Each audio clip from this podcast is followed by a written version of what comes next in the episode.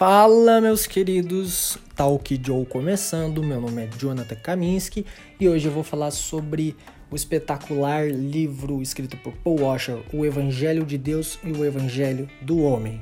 Vamos lá. O Evangelho de Deus e o Evangelho do Homem, escrito por Paul Washer, o cara que eu mais admiro no meio cristão, é, com um prefácio também de Augusto Nicodemos, é um livro onde Paul vai falar brevemente sobre, em meio a tantos falsos profetas, em meio a tantas pregações incoerentes antibíblicas, o que é de fato o verdadeiro evangelho de Deus e o evangelho bíblico.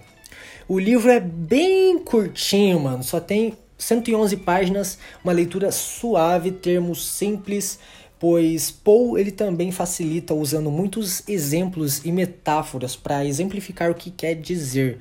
Uma leitura suave e eu li em duas noites bem tranquilo. O propósito de Paul Washer é abrir o entendimento para o evangelho, assim como um professor de artes vai te ensinar a apreciar uma arte refinando o seu gosto.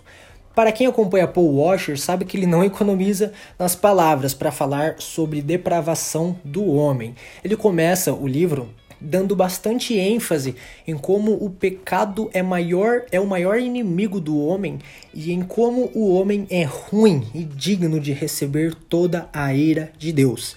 Ele diz que nossos melhores esforços no nosso melhor dia só são dignos do inferno e que qualquer boa obra que venha de nós é mérito de Deus.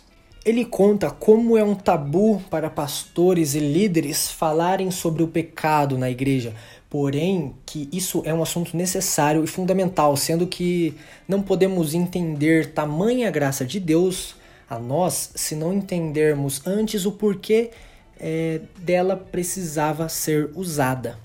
Ele até cita Romanos, que é a maior exposição doutrinária da Bíblia, na qual diz que do capítulo 1 ao 11, que são os de fato doutrinários, os mais práticos, Paulo dedica três deles para falar sobre o pecado e em como o homem foi afetado por ele. E que a única maneira de você querer ser curado é sabendo que tem uma doença. Por isso, a importância de apresentar o problema antes da solução.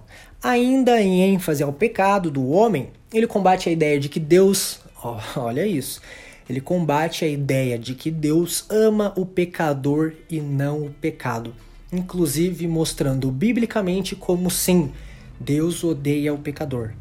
Não tome essa frase avulsa, pelo amor de Deus há um contexto por trás e uma explicação do porquê disso e como isso é colocado ali na prática, como Deus oferece misericórdia para os mesmos etc.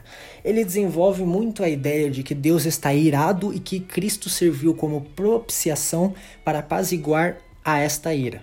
Ele finaliza dizendo como nós devemos responder ao verdadeiro evangelho com arrependimento e fé, não somente com uma oração de eu aceito Jesus, mas de fato com uma nova vida de constante arrependimento e crença.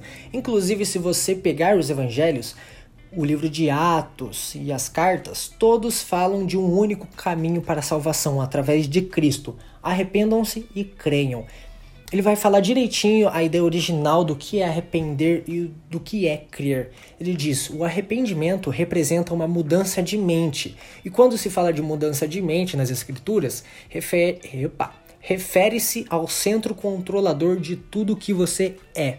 E sobre crer, ele combate a ideia que muitas vezes pensamos ser, de que crer é ter fé e simplesmente acreditar no impossível, como se estivéssemos dando um tiro no escuro. Não, ele diz que a crença é fundamentada numa promessa. Abraão creu não porque ele simplesmente não duvidava, mas porque Deus já tinha prometido para ele, então Abraão creu e isso lhe foi imputado como justiça. Ele creu numa promessa, não no além. E ele acaba com um teste bíblico para saber se você está na fé, se embasando no livro de 1 João, na qual João mesmo escreve justamente para isso, para os cristãos é, olharem para si mesmo e ver se estão na fé, caminhando na nova vida de fato.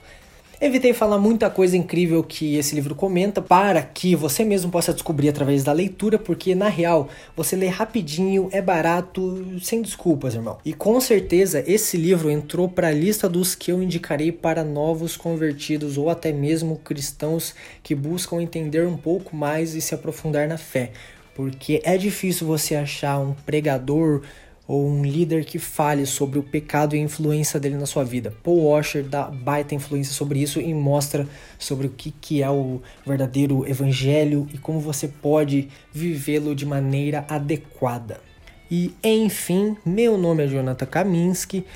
Minhas redes sociais estão como Joe Kaminski. Se você não me segue, é uma oportunidade. E é isso daí. Valeu, falou!